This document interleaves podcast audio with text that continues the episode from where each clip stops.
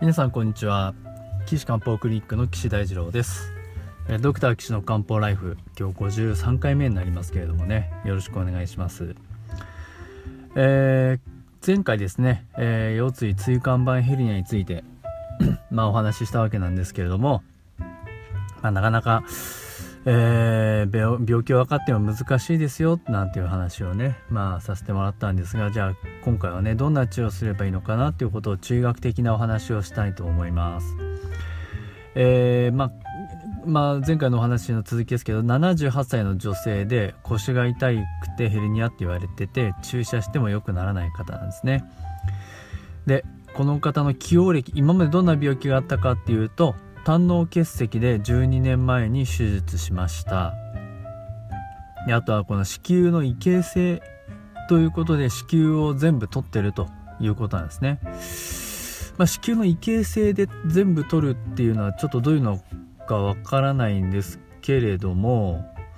まあ、子宮がん検診とかであのー、子宮口の拭って細胞を取ってみたら、まあ、細胞に異形成があってまあわかんないですけどクラス5のうち 5, 5になるとねがんっていう意味なんです。もうがん絶対がんですっていう意味なんです。1はほとんど違いますっていう意味なんですけど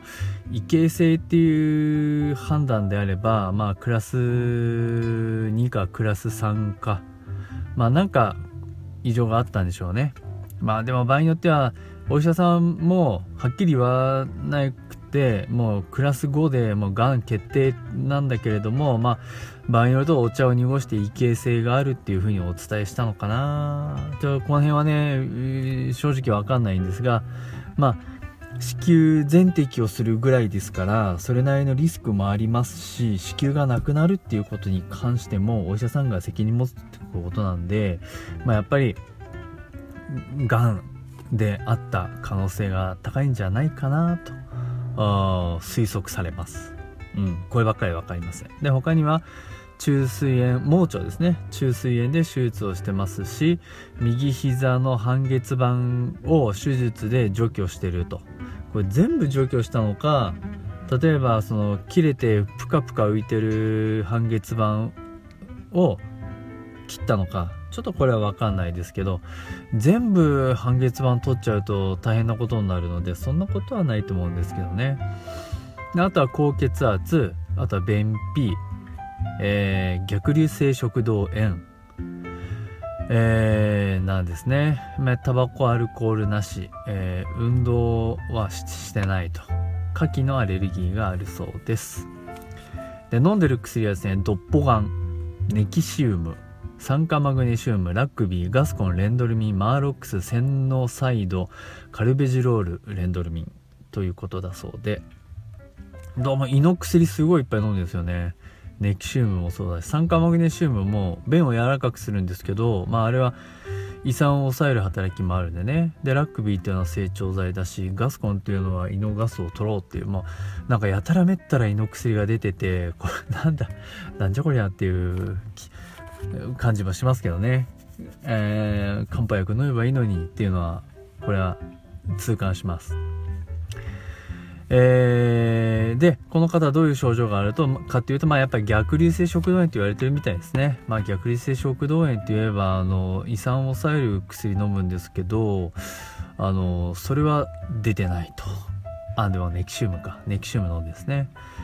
えー、まあ便秘もあるんでしょうね。えー、便出てるのかな？ちょっとわかんないですけどね。硬そうですよね。ラックビー飲んで、レンドルミン、あ、じゃあね、マグラ、酸化マグネシウム飲んで、洗脳指導も飲んで、硬くて、あ、書いてあった。便は硬くて出ない。ね。あとは、両足のむくみ。ね、両膝の痛み。で、この両膝の痛みっていうのは、寝てる時にですね、上向きなりみたいな横になると膝と膝がぶつかるそうなんですね。でそのぶつかるとズキーっていうような痛みが出ると。えー、あと膝の痛みには階段を上りはいいんだけど下りが痛いと。ああ、ありますね。こういう時ね。えー、で、平地は歩ける。あ、で、そっか。じゃあ、なんか運動してるかもしれないですけどね。ウォーキングとかね。で、汗がいっぱい出るということだそうです。食欲は大丈夫なそうですねああとこれか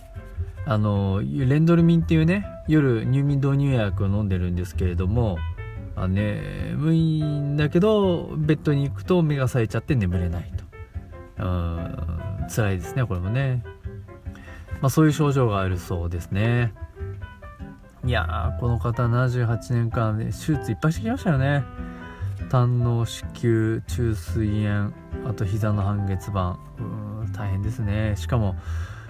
まあそれでまたじゃあ腰の手術しますかって言われたらまあ嫌になりますよね。これはね。まあそしたら注射でなんとか痛みが取れればいいなっていうことだそうですけれども。あのー、まああこういう方、まあ、結構たくさんいますよねやっぱりね、えー、それでまあなかなか解決もあれなんですけどまずこのいっぱい手術してるっていうところに注目をするとですね手術すると2つのことが中学で起こるって考えてます。1つは経絡が切れる。ね。人あまあまあそれか。経絡が切れるんでそれによって1気が出ていってしまう。2血の流れが悪くなる。でもその2つが起こるんですね。切ってお腹を開くと中に詰まってた木がみんな出てっちゃうよっていうことなので気虚になるっていうふうに考えてます。うん、でそうするとやる気がなくなったり疲れやすかったりまあ痩せてきてしまったりとかっていうのがあるのでまあこの方なんかだとその疲れるとかないですけどこの汗がいっぱい出ちゃうっていうのは表面の液がね液って守る護衛の A に木って書いて液ってって読みますけどその液が減っちゃって多分汗が漏れ出てっちゃってるんだろうなっていうね気虚の状態が一つ考えられますね。で そのプラス多分血の流れもうその2で血の流れが悪くなる。もう切ったところでですねいっぱい出血もしてけあの経絡が切れちゃうんで血の流れが絶対悪くなるんですね。で子宮のところでもなってるし胆ののところでもなってるし中水炎のところでもなってるしもう血の流れが悪くなるんですよ。うん、で血の流れが悪くなるとその悪くなったところも痛くなるんですけど経絡って全部つながってるんでよそのところも痛くなっちゃうんですよね。そうするとその固定痛で刺すような痛みが起こるんですよ。わかります？痛みってすごいいろいろあるんですけどあのズキズキするとか鈍痛だったりとか刺すような痛みだったりとかしびれるような痛みだったりとか中学の場合はそういう痛みの違いによって起こってる原因が違うって考えてるんですね。で特にその腰もそうだと思いますけどこの刺すような痛みっていうのは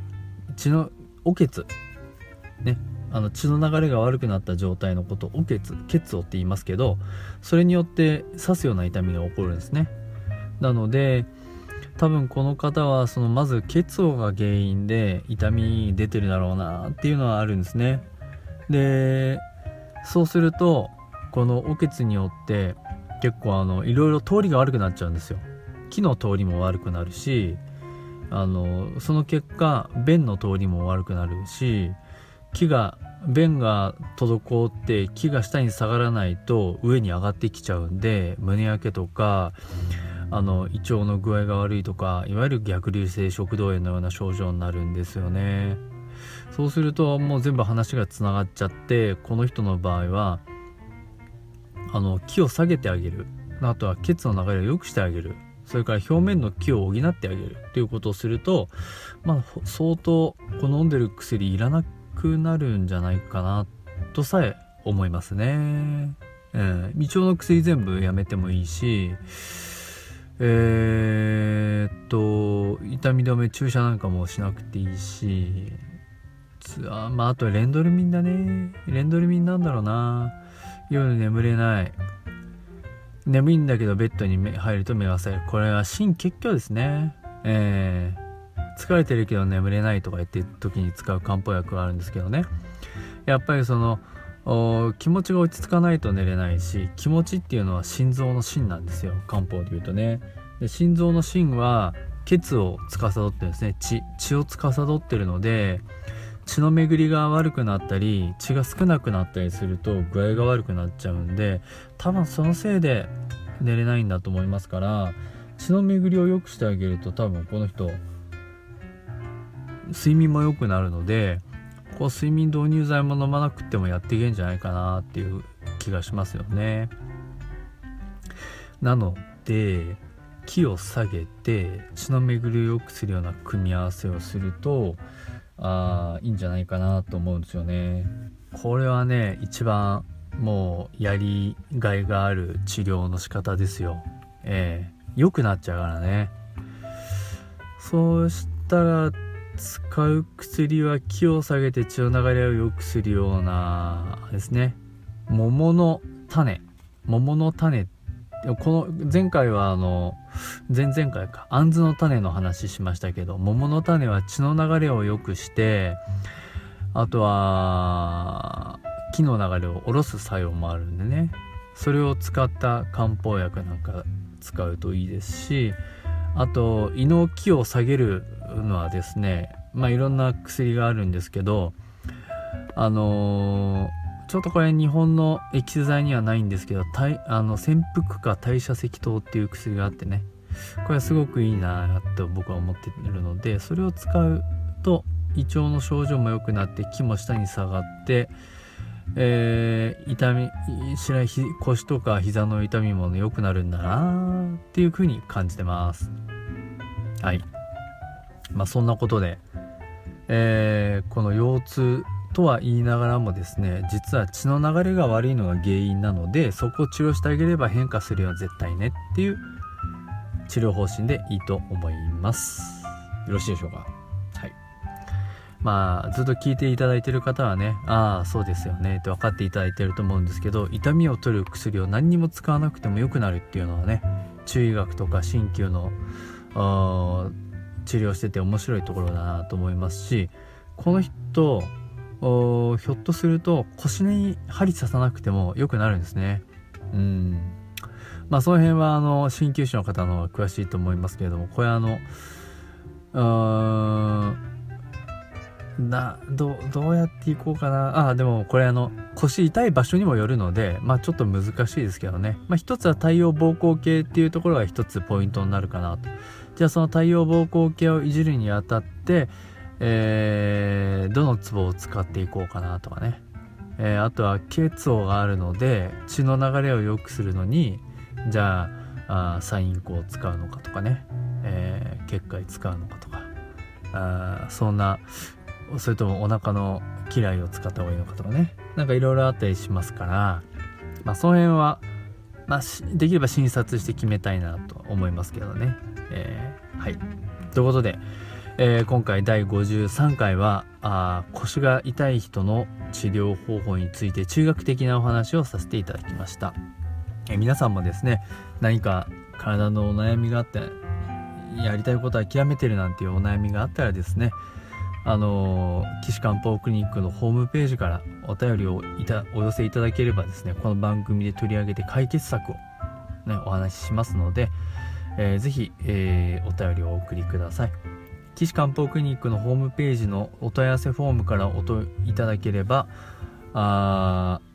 この番組で取り上げさせていただきます、えー、URL は高崎漢方人道 .com です。takasaki-kanpo.jimdo.com です。